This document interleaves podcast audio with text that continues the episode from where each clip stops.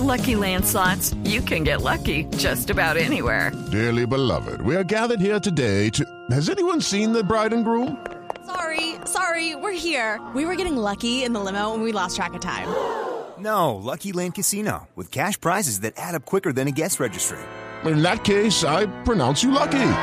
Play for free at LuckyLandSlots.com. Daily bonuses are waiting. No purchase necessary. Void where prohibited by law. 18 plus. Terms and conditions apply. See website for details.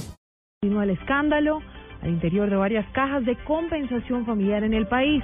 En riesgo están más de 160 mil millones de pesos por manejos irregulares. Así lo advierten las autoridades. Vamos uh, con la información. Julián Calderón. La superintendente del subsidio familiar Griselda Janet Restrepo, en diálogo con Blue Radio, indicó que luego de varias visitas especiales hechas por el organismo, se intervinieron las cajas de compensación familiar con Familiar Cartagena, con Fasucre, con Familiar Camacol Antioquia y Cafaba Barranca Bermeja por irregularidades en el manejo de recursos y con caja de orden público y nacional por la ausencia de una junta directiva. Los recursos en juego en estas irregularidades son millonarios. Estamos hablando en Sucre de 60 mil millones, en Cartagena cerca de 100 mil millones de pesos. Eh, tenemos una serie de investigaciones en la Fiscalía, en la Contraloría, inclusive en la Procuraduría, en las cuales, por una decisión de esta superintendencia, eh, estamos acompañando con el apoyo de Transparencia de Presidencia de la República. La funcionaria destacó que en total son 43 cajas de compensación y que en su mayoría cumplen con las normas y condiciones de manejo de recursos provenientes de los parafiscales que pagan empleadores dirigidos a la compensación familiar de casi 20 millones de colombianos. Julián Calderón, Blue Radio. Julián, gracias. Ah, Vamos con la información de orden público porque el ejército frustró un atentado de las FARC en Caquetá. Esto muy cerca del lugar donde horas antes fue atacada una base militar. María Camila Díaz. En las últimas horas, unidades de la Armada Nacional, la Fuerza de Tarea Conjunta Omega y el Comando Específico del Caguán evitaron un atentado de la guerrilla de las FARC en el departamento del Caquetá luego de localizar una caleta con 69 minas antipersona pertenecientes a estructuras del Frente 63 Domingo Biojó de las FARC en el sector de Zabaleta, en el municipio de Cartagena del Chairá. Estos explosivos fueron localizados gracias al desarrollo de operaciones de inteligencia por parte de las tropas, quienes durante la operación ofensiva contra esta guerrilla ubicaron los explosivos escondidos en la ribera del río Caguán, que serían por supuesto utilizados por estos guerrilleros bajo el mando de alias Jimmy para realizar un atentado contra las unidades militares que transitan en esta área rural. María Camila Díaz, Blue Radio. María Camila, gracias. A dos de la tarde, 33 minutos. Y Ecopetrol se salvó de pagar 18 mil millones de pesos luego de que la Sala Laboral de la Corte Suprema de Justicia rechazara una demanda de este corte, de corte laboral. Rocío Franco con los detalles. La Sala Laboral de la Corte Suprema de Justicia acaba de rechazar una demanda laboral de 500 trabajadores de empresas subcontratistas de Ecopetrol que le reclamaban a la estatal 18 mil millones de pesos.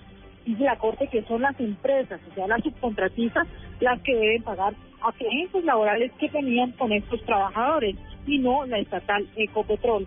La Corte ordenó investigar a los jueces que inicialmente concedieron las demandas laborales al considerar que aquí pudo haber existido un error por el cual deben responder estos jueces y magistrados de tribunal. Rocío Franco, Blue Radio. En otras noticias, las lluvias provocaron un derrumbe en la vía Tunja Villa de Leiva. Maquinaria pesada trabaja a esta hora en el lugar para recuperar la movilidad de esta vía que comunica el occidente de Boyacá. Información eh, desde la capital de ese departamento con Gonzalo Jiménez. Más de 10 horas cumple la vía bloqueada entre Tunca y Villa de Leyva en el sitio conocido como El Crucero, entre los municipios de Samacá y Cucaita. El derrumbe se presentó al parecer por las fuertes lluvias que se han generado en las últimas horas en el sector. El ingeniero Alirio Rosso Millán, secretario de la Oficina de Atención y Prevención de Desastres de Boyacá. Acuerdo, era un material que está en pendiente negativa, estaba ahí y por el mismo trabajo pues eh, se, se derrumbó realmente. Entonces, eh, por, por el causa natural. Según las autoridades, en menos de cinco horas se podría restablecer esta vía. En Tunja, Gonzalo Jiménez, Blue Radio. La información internacional a las 2 de la tarde, 34 minutos. El expresidente del gobierno español, Felipe González, viajaría este sábado a Venezuela. Esto luego de visitar Colombia. Miguel Garza. González aseguró que probablemente el sábado viajaría a Caracas, en donde se reanudó este lunes el juicio contra el opositor Leopoldo López y en cuya defensa colabora el expresidente del gobierno español. Agregó luego de reunirse con el presidente de la Comisión Europea, Jean-Claude Juncker, que espera realizar el viaje luego de llegar a Bogotá este jueves. En la reunión con el alto representante europeo, abordó el caso de Venezuela y dijo que no es una dictadura, que es una democracia que está ahogando las libertades. Los venezolanos no se merecen este fracaso de la acción política, de la acción económica y el fracaso de las libertades, dijo González, y agregó además que Venezuela no cumple las reglas del juego. Por eso hay que insistir en que se vote, y cuando se vote se puede acabar con este clima con el que nos encontramos, de presos políticos y con desabastecimiento en uno de los países más ricos de América Latina. Miguel Garzón, Blue Radio.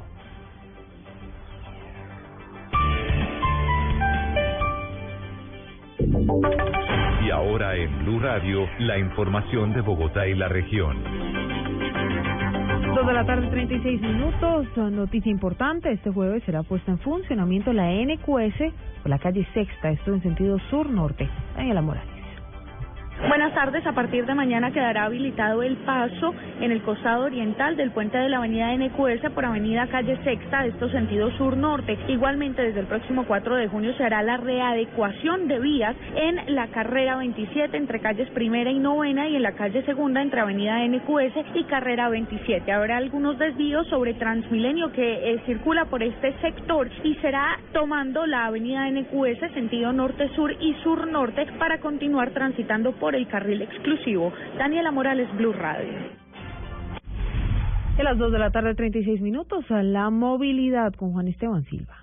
Hace pocos minutos en la calle 40 Sur con carrera 68A sentido oriente-occidente se presentó la colisión de un vehículo particular y un motociclista. Una persona resultó lesionada en estos hechos y sobre la carrera 81A con calle 57 Sur sentido norte-sur se registra el choque de un motociclista y un vehículo particular. Hay alto flujo vehicular a esta hora en la avenida Suba entre calle 134 y calle 95 sentido norte-sur y en la calle 116 desde la carrera 50 hasta la carrera 15 sentido occidente-oriente.